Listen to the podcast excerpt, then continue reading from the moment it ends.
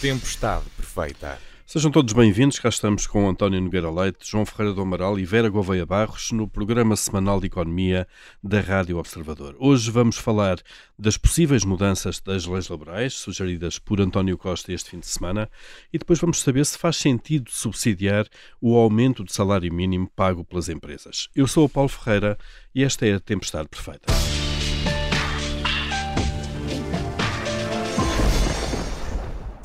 António Costa diz que, e citamos, não podemos sair desta crise com a legislação do trabalho que tínhamos quando esta crise começou. Uh, falava na qualidade de secretário-geral do PS, na apresentação da sua moção ao Congresso do PS, que vai realizar-se em julho, mas adivinha-se, obviamente, que este assunto passará também para a agenda do governo. O que nos faz colocar esta questão: que mudanças precisamos então de fazer na lei laboral? Uh, António Nogueira Leite, vamos começar uh, esta semana por si. Eh, como é que olha para estas eh, palavras do Primeiro-Ministro, na qualidade de secretário-geral do PS, e, e, que mudanças é que acha que devemos fazer nas leis do trabalho? Ouvindo o Primeiro-Ministro referir uh, que vai ter de adaptar uh, a legislação laboral uh, às circunstâncias atuais, eu esperaria que dentro da manutenção, enfim, dos direitos básicos e essenciais nas relações de trabalho, que houvesse um ajustamento à realidade mais flexível em que todos nós vivemos. Uh, duvido que seja esse o que o Primeiro-Ministro quer dizer.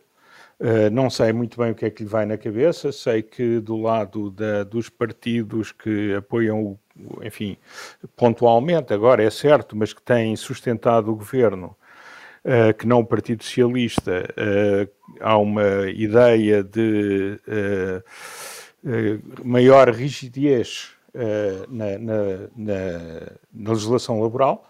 Uh, se o sentido for esse, temos que, enfim, por uma eventual necessidade de, de, proteção em função da maior flexibilização de como as coisas funcionam na prática, se enverdar por um caminho de maior rigidez, nós podemos de facto ter eh, uma situação que dê dividendos políticos, dado a forma como o país neste momento eh, pensa, eh, mas certamente que não será positivo em termos do que acontecerá, do que acontecerá no futuro.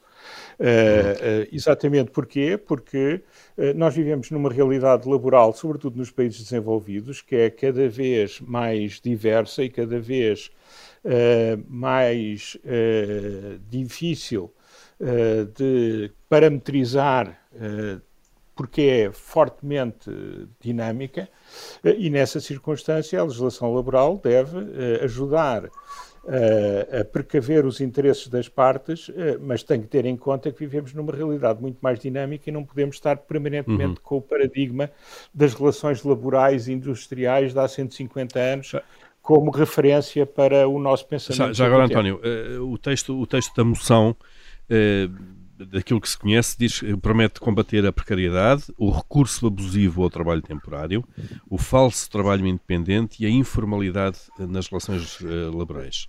Eh, Mas isso, deixa-me só te dizer uma coisa, Paulo. Isso é muito interessante vindo de quem governa o país em 19 dos últimos 26 anos. E o que nós temos vindo, e o, que nós temos observado, uh, e aqui não é uma questão da opinião, é uma questão de facto e de constatação empírica, é que a rigidificação da legislação laboral leva à, sua, à convivência das relações formais com relações informais ou com relações supletivas que, não sendo uh, as relações que se gostaria de ter, acabam por ser saídas para uma excessiva rigidez do, do regime geral. Uh, e é o Partido Socialista que tem governado o país com a utilização permanente Uh, deste, que em alguns casos são expedientes, noutros casos não, são verdadeiras situações de trabalho independente, são verdadeiras situações de trabalho temporário, mas o que nós temos visto é a saída das empresas para um regime de grande rigidez, ou de rigidez acima daquela que seria desejada e que existe em muitos dos nossos parceiros, acaba por ser uma situação eh, em que eh, dá-se um mau uso das figuras jurídicas que deveriam contemplar apenas situações excepcionais. Uhum. Uh, e, e, portanto, acho interessante que após 19 de 26 anos se verifique que, afinal, aquilo que têm defendido e que têm posto na prática e têm permitido que funcione não é aquilo que gostariam que funcionasse. Porque as razões para a mudança, para mim, são outras. Já vamos, já vamos falar delas. João Ferreira do Amaral, a mesma questão. Se acha que precisamos de fazer alterações às leis laborais e em que sentido é que devíamos fazê-las?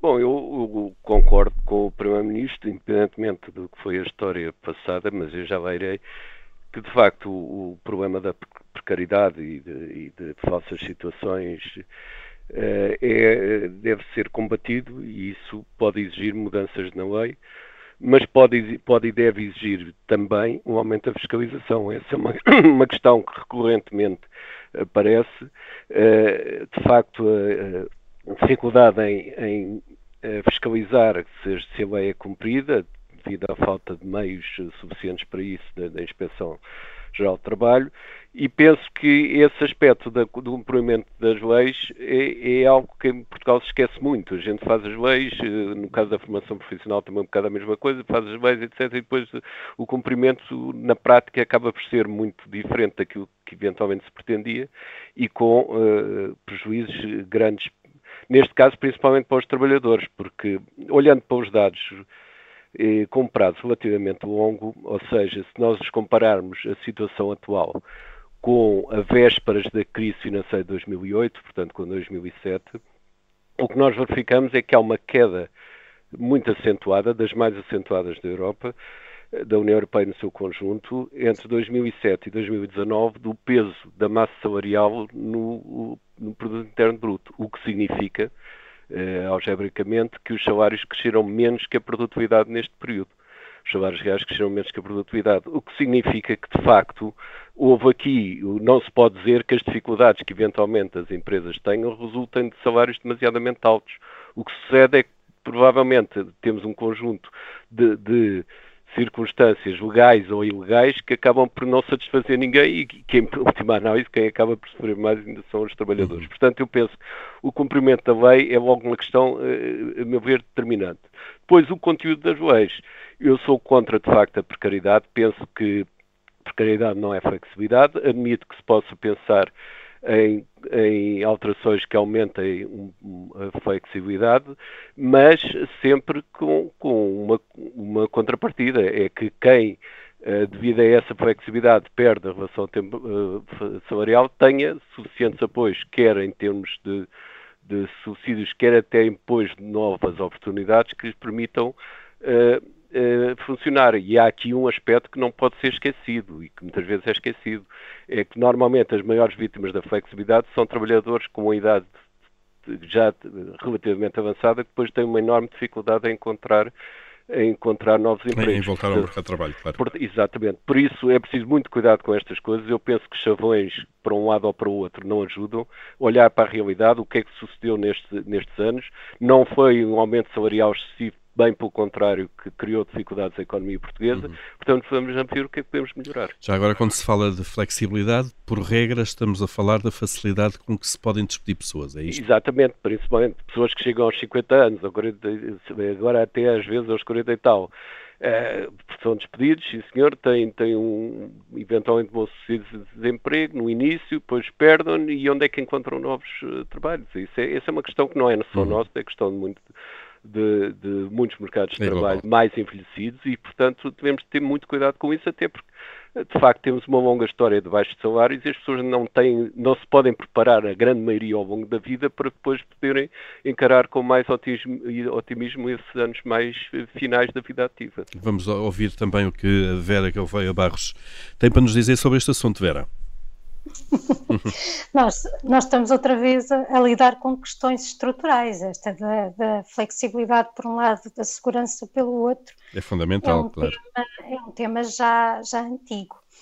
Uh, eu, eu não sou especialista em economia do trabalho, mas eh, e, e, por isso se calhar vou socorrer-me dos nomes que têm dedicado os seus estudos académicos precisamente a essa área.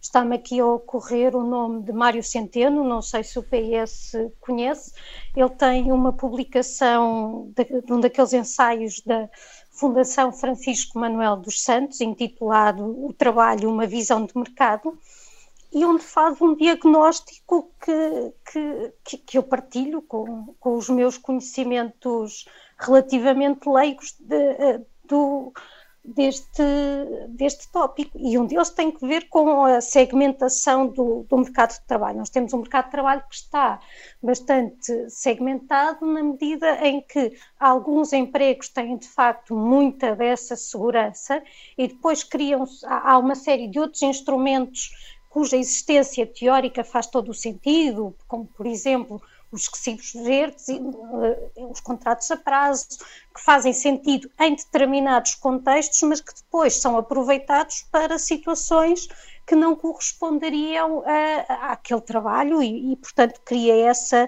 precariedade de forma artificial. Portanto, eu não sei se o problema aqui está. Um, se o problema aqui está uh, na, na lei, confesso. Aliás, Portugal costuma ser conhecido por, em termos legislativos, ter, uh, ter um edifício até bem construído, mas que depois, na prática, acaba por, por se deparar com problemas. Uhum. E, e, e, o que existe no mercado de trabalho é essencialmente uma questão de poder de mercado. Quem é que tem esse poder de mercado e, e que, e que não abuse dele? E tipicamente e tipicamente quem tem mais poder de, de mercado é, uh, neste caso, uh, até a, a, a, a, procura, ou seja, são as empresas, claro. São, exatamente, são os empregadores. Ora, parece-me parece que uma das boas formas, que é, que é essencial a vários níveis, até de combater isto é dar formação, é dar qualificação a quem é trabalhador de forma a torná-lo um pouco mais insubstituível. Porque, por exemplo, um trabalhador como o Cristiano Ronaldo, que também é um trabalhador, tenho quase a certeza que não tem problemas de, de empregabilidade de em relação a ele e claro. problemas de empregabilidade, porque tem características de facto que o tornam único. Obviamente, nem todos nós podemos ser um, Cristianos Ronaldos e, e, e, há áreas de trabalho há, que, que, se prestam mais, que se prestam mais a isso do que outras, mas é fundamental aqui é que, uh, até porque, reparem, do próprio ponto de vista das empresas, a constante mudança de recursos humanos não há de ser um aspecto positivo porque uh, é, é, preciso introduzir as pessoas uh, às práticas uh, da, da, da, empresa, é preciso familiarizá-la com. Há todos aqui claro. custos. Sim, em, em, muitos casos a, a elevada rotação acaba por ser um custo, não é? Acaba por ser um custo, precisamente. Portanto, há aqui que fazer trabalho neste, neste sentido, de facto, que passa muito também por uma alteração de mentalidades, que é sempre uma coisa uhum. muito difícil de resolver por, por decreto. Agora, parece-me de facto que a parte da, da formação, das qualificações, é, é, fundamental, é fundamental, porque nós vemos, claro. porque nós vemos em setores que são, uh, uh, não digo tecnologicamente mais avançados, mas onde de facto há, há essa, essa exigência de qualificações, também os trabalhadores aí não, não estão tão à mercê uh, desse, das, dos mandos e desmandos das, das, uhum. das, das, entidades dos empregadores. E acho, claro.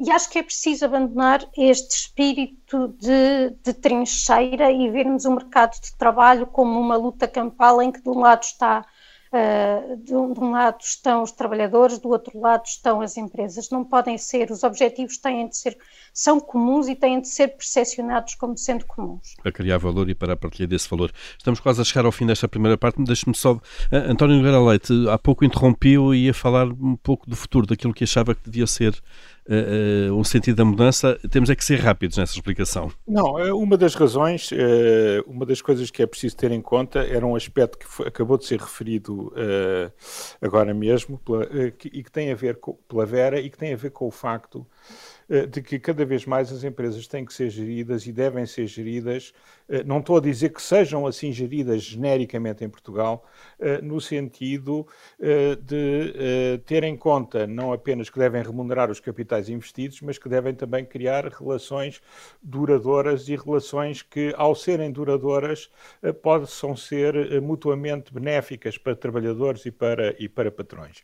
E, portanto, há aqui, mais do que andar sempre a mexer na lei, há aqui uma questão de cultura das organizações que em Portugal, em muitos setores e que também tem a ver com a dimensão das empresas, com a cultura e com a qualificação dos gestores, etc., eh, olham eh, para as relações eh, laborais numa perspectiva demasiado de jogo de soma nula, quando no fundo não é assim que deve ser que deve ser deve ser vista e não é assim que as empresas que têm mais sucesso pelo mundo fora a veem. Uhum. O outro aspecto é que a legislação deve evoluir quando tiver de evoluir uh, no sentido de perceber que temos um mundo hoje em que há muitas relações laborais que não são standard.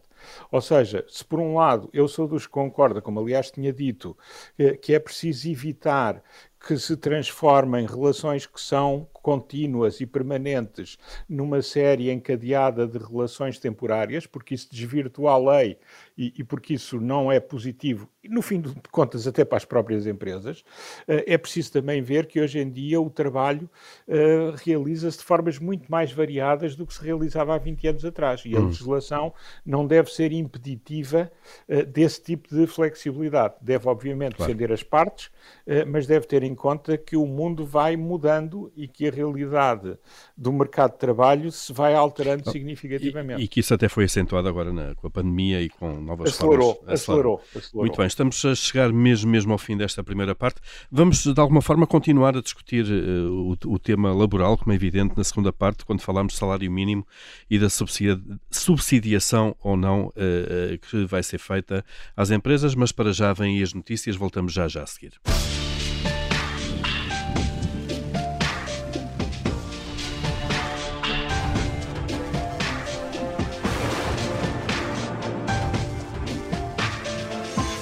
Tempestade perfeita. Cá estamos então de novo para a segunda parte e vamos abrir, como habitualmente, o nosso Comitê de Crédito, eh, espaço onde todas as semanas avaliamos positiva ou negativamente aquilo que vai acontecendo.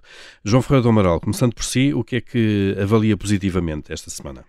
Olha, avalia positivamente os, os indicadores de crescimento económico, de facto estão a demonstrar um crescimento já e do, do consumo em taxa, uma taxa bastante elevada, em abril 20 e tal, quase 30%.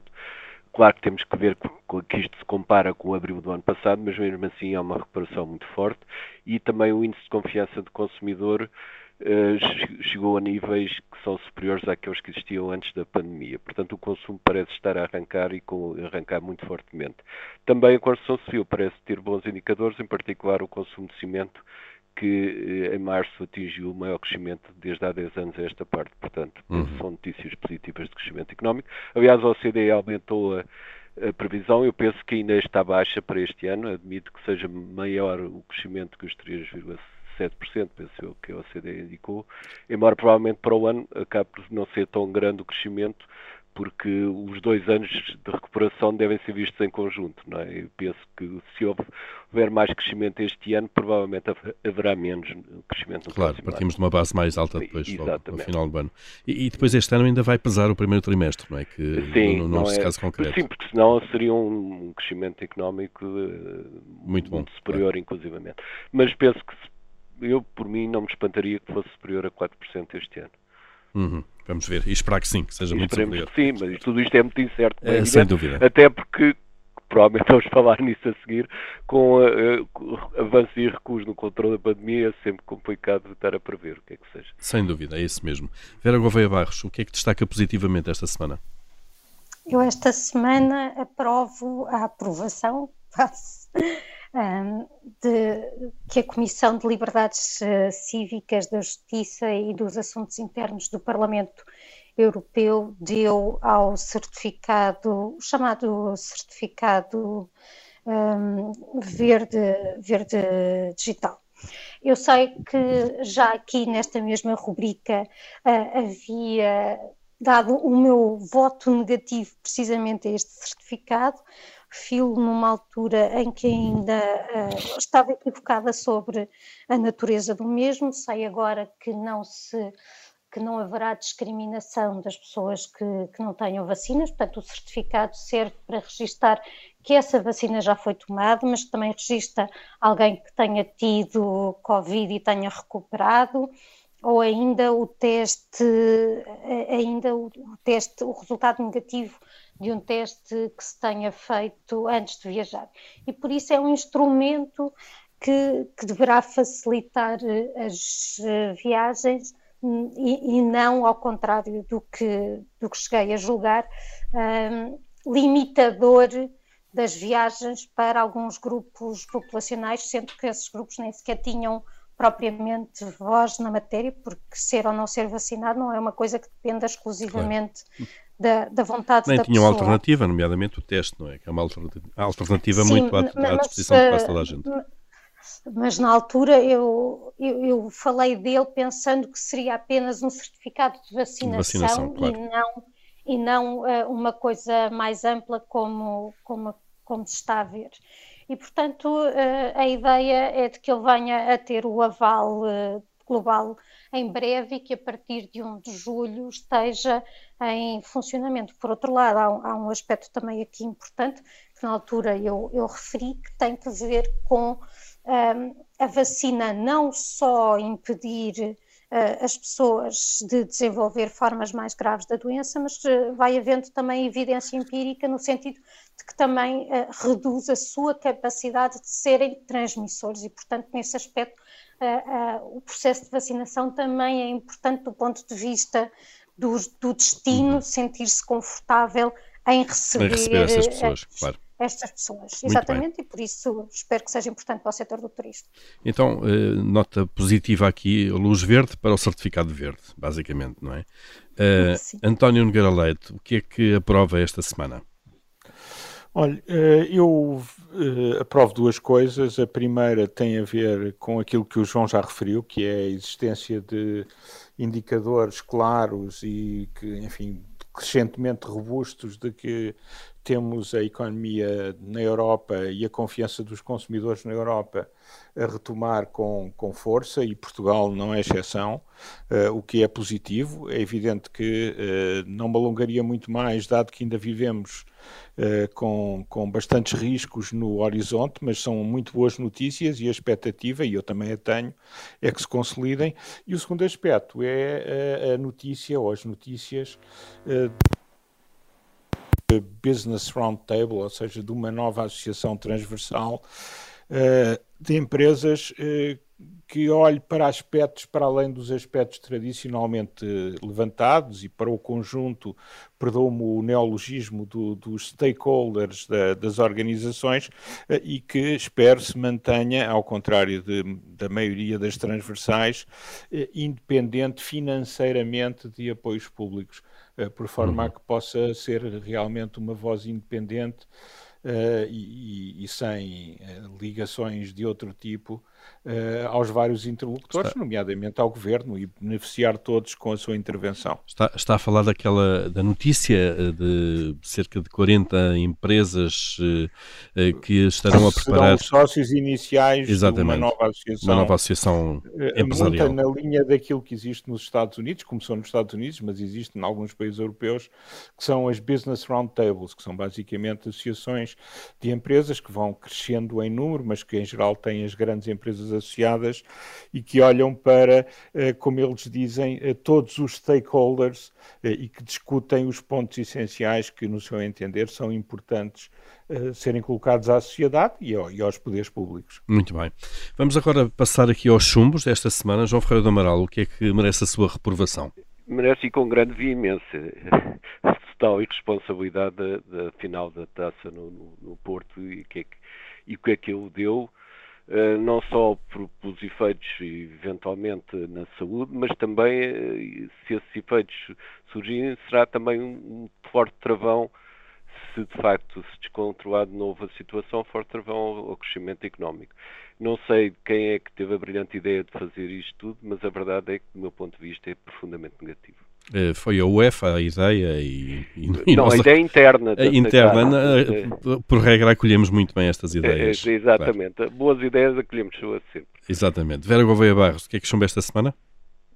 Não, pode parecer que é a mesma coisa, mas não é exatamente, porque aqui o meu chumbo vai não para o termos acolhido a final da, da Liga dos Campeões, mas sim para a, a incoerência que depois se encontra naquilo que é o tratamento desses festejos e depois aquilo que é uh, as regras aplicáveis a uma série de, de outras situações uh, nacionais. Hum.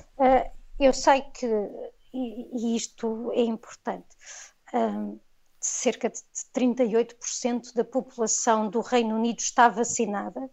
Vacinada não é com uma dose, é, é completamente vacinada já. Uh, julgo que é cerca do dobro que tem pelo menos uma dose. Um, e, e, portanto, uh, eu não estou. Isso, isso ajuda a diminuir o risco, pelo menos, não é?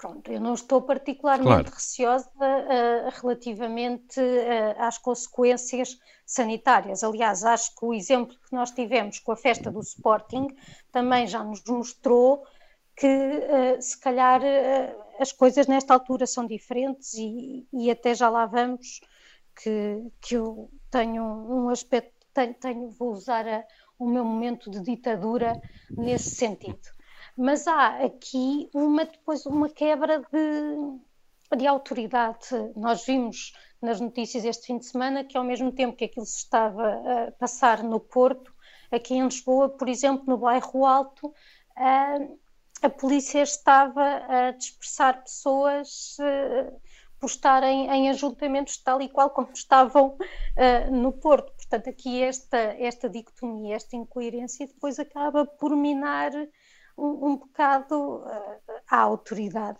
Claro. E, e, nós temos falado muito disso ao longo deste mais de um ano, uh, no facto de as medidas depois nem sempre nos parecerem lógicas neste, neste sentido em que não lhes encontramos coerência. Porque é que se pode fazer umas coisas e não se pode fazer outras, basicamente. Ou pessoas diferentes Exato. podem fazer umas coisas e, e, das outras. E eu claro. digo aquilo que tenho dito sempre eu admito que exista uma razão válida que uma pessoa não descortine ao primeiro olhar, mas então, por favor, expliquem-nos E que seja igual para todos. Muito bem. António Nogueira Leite, eh, o que é que chumba esta é, semana? Eu vou poder ser muito rápido porque Já está o que eu tudo chumbo, uh, são estas, uh, enfim, estas inconsistências inexplicáveis uh, da comunicação pandémica. E só referi muito rapidamente que nós provavelmente já estamos numa fase final que ainda pode durar algum tempo uh, da pandemia, mas para termos menos impacto negativo na economia e para termos menos vítimas, uh, nós devemos continuar a fazer as coisas como deve ser. E este tipo de comunicação, uh, tem, a comunicação não pode ser errática, os, as, a política tem que ser consistente, porque já há muito cansaço pandémico e as pessoas, obviamente, que não percebem porque é que uns podem fazer algo que é, ainda assim, muito menos uh, perigoso do ponto de vista da transmissibilidade do que outros, só pelo simples facto de estarem ligados ao futebol ou de não serem portugueses. Portanto, eu, eu, que seja a última vez que se erra desta maneira. Muito bem, esperemos que sim, António Nogueira Leite. Ficamos então assim com um chumbo, três chumbos relacionados com o mesmo, com o mesmo acontecimento, uh, ou a realização, ou a forma como gerimos ou não gerimos uh, a final da Champions no Porto. E está assim encerrado o nosso Comitê de Crédito.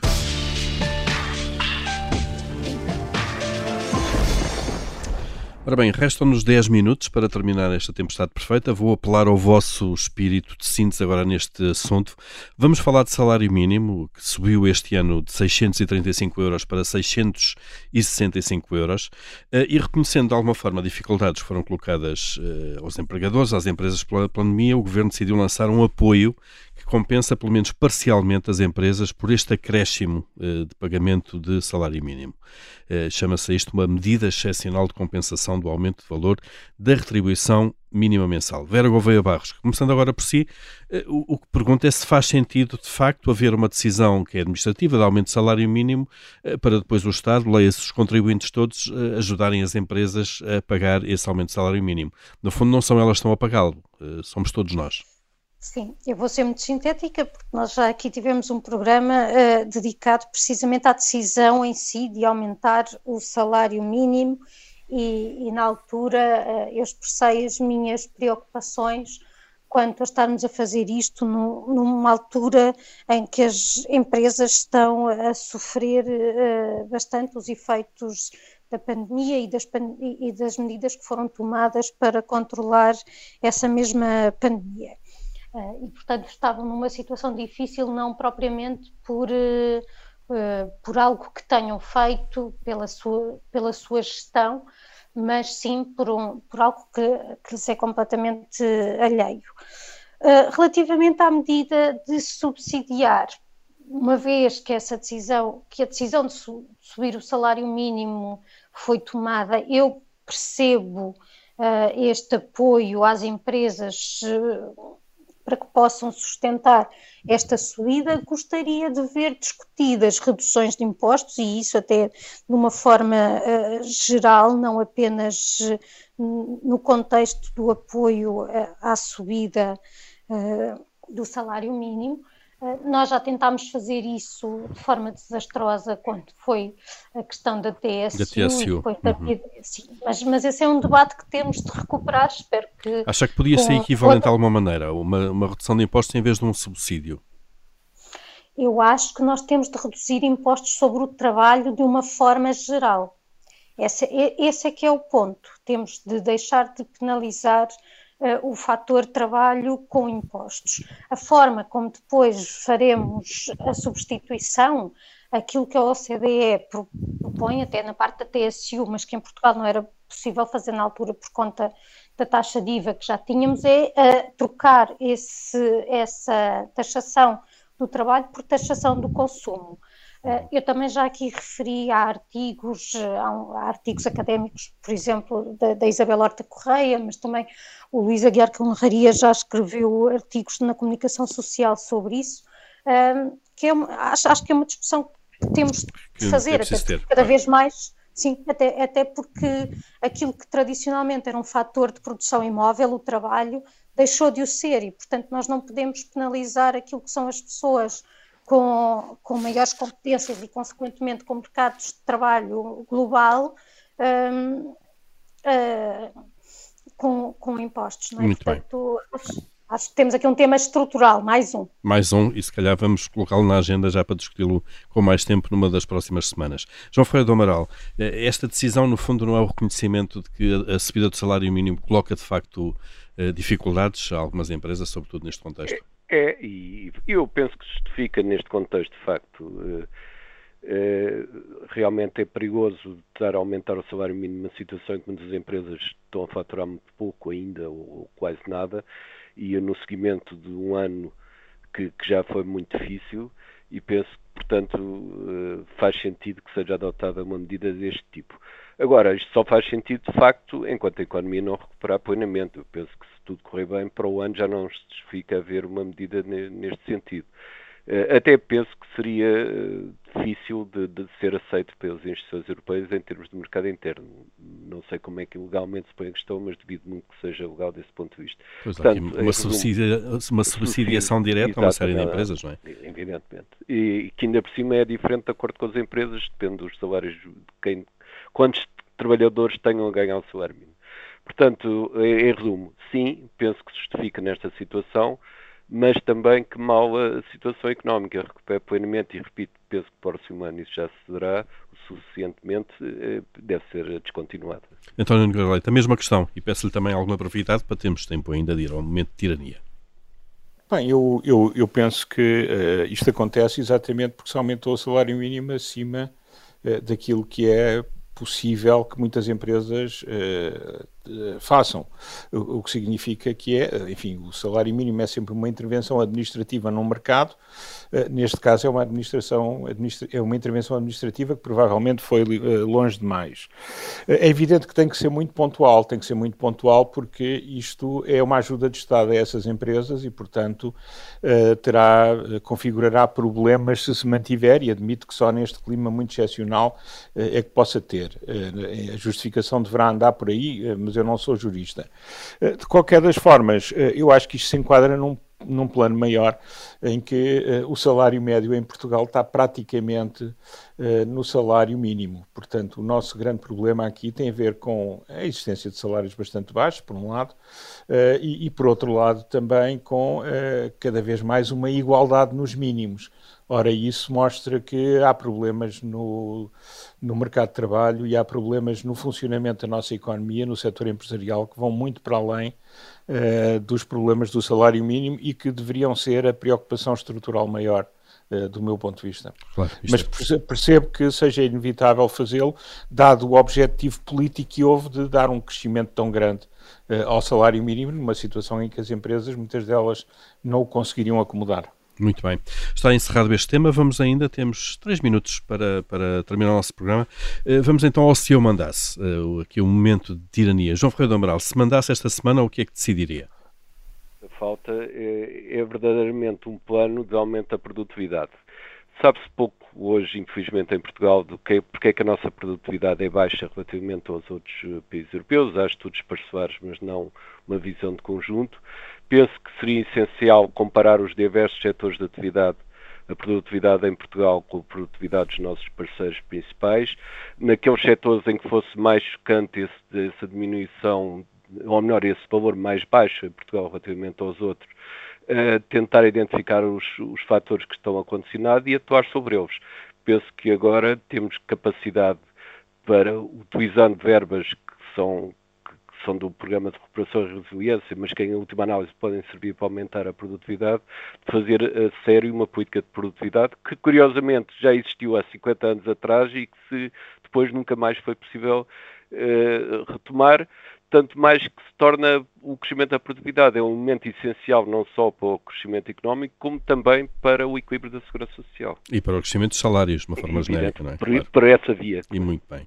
António Nogueira Leite, se mandasse tinha pensado uma coisa muito parecida em função do tema da conversa de hoje e tinha a ver com uh, compilar os resultados, que há muito da, dos vários estudos feitos por muitos economistas e instituições sobre o mercado de trabalho português uh, e fazer, estudar aquilo que há ainda por estudar para ter uma noção concreta do que é que temos que fazer e o caminho é aquele que o João disse, uh, passa por ver o que é que, quais é que são os estrangulamentos que impedem, do ponto de vista do funcionamento do mercado de trabalho, mas também por outras razões que têm a ver com educação da gestão, têm a ver com muitos outros aspectos, têm a ver com custos de contexto, uh, quais é que são os fatores uh, que afetam a nossa produtividade negativamente e como é que nós podemos dar esta volta, porque é aí que nós comparamos de facto mal com os nossos parceiros, num mundo que não vai ser menos competitivo do que foi no passado.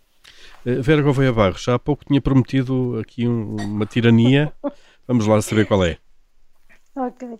Só, só antes disso, deixar de lembrar que existe um conselho para a produtividade em Portugal, portanto. Existe um seria... conselho, olha, tá, eu estava esquecido, nem existe um conselho é, para a produtividade. Muito, Sim, muitas entidades. Claro. Há, Portugal, há muitas instituições, é, há instituições, muitas instituições e leis não faltam. Que devem fazer relatórios, mas eles depois não aparecem. Vamos à minha tirania, que bem podia ser essa de mandar as instituições fazerem os relatórios para que estão mandatados, como por exemplo uh, a parte do Observatório da Habitação. Mas aquilo que eu vou mandar e vou-me lançar uh, fora, fora de pé é porque o, o, grupo de peritos uh, foi a favor da manutenção da matriz, pois eu acho. Está a falar do Infarmed, da... da reunião do Infarmed da semana sim, passada. Exatamente, pronto, da, uh, da matriz que tem que ver com, com as medidas de, de, de, confinamento. Eu mudaria os critérios da própria matriz. Ou, ou, seja, eu não estou a falar dos valores de charneira que ditam as várias cores, estou mesmo a falar dos, das variáveis que ali estão Exatamente, dos indicadores. É isto porque o, o, o índice, não, eu... já agora, são o índice de, de, de, infectados por 100 mil habitantes E, de novos Sim, casos e o, e o índice de transmissibilidade. transmissibilidade, o famoso fator R. Pronto, eu, eu, eu não sou de medicina, portanto, muito menos de saúde pública, mas enquanto economista há uma coisa que nós aprendemos que é aprend, eh, o, que, o que é que são os objetivos e o que é que são as variáveis que nós vamos usar como instrumento e qual é que é a relação entre o instrumento e o objetivo. Uh, eu, enquanto, enquanto docente... Isso é muito rápido, tenho... Vera, está bem? Ok, ok. Uh, tenho, tenho exercícios em que eu tenho de fazer muitos passinhos para chegar àquilo que efetivamente se está a perguntar. E enquanto eu faço isso, vou sempre lembrando os meus alunos para que é que nós estamos a calcular aquelas várias coisas, para que eles tenham sempre a visão de onde é que nós queremos chegar. Ora, nós estamos perante uma doença que, para a nossa felicidade, tem uma mortalidade uh, relativamente baixa. Obviamente lamentamos todas as mortes que ocorreram, mas a mortalidade é baixa. O problema é que, sendo altamente contagiosa, quando nós temos um pico de gente doente, depois os hospitais não conseguem acorrer. Uh, uhum. Foi esse problema em janeiro. Pessoas que então foi esse o problema que aconteceu em Itália, em Espanha, que nós vimos numa altura em que ainda sabíamos muito, muito pouco sobre, sobre a doença. Ora, hoje em dia, felizmente, o que nós vemos é que até com o avançar da vacinação, passou a haver um desfazamento entre as pessoas terem a doença, entre acusarem positivo e terem, desenvolverem uma forma grave da mesma. E, portanto, eh, eu acho que é mesmo, que era, é isto que é importante, é nós lembrarmos de qual é que é o objetivo, para que é que nós adotamos medidas e, e, fazemos os devidos ajustamentos quando eles se justificam. Portanto, trabalhar mais nesse assunto. Muito bem. Está a terminar também aqui o momento de tirania dos três membros deste painel, Vera Gouveia Barros, António Nogueira Leite, João Ferreira do Amaral, que voltam para a semana. Aqui pode ouvir-nos sempre em podcast, nas plataformas habituais. E se já, se já nos está a ouvir em podcast, então saiba que pode ouvir-nos na emissão da Rádio Observador, todas as segundas-feiras, às 11 horas, em direto. Até para a semana.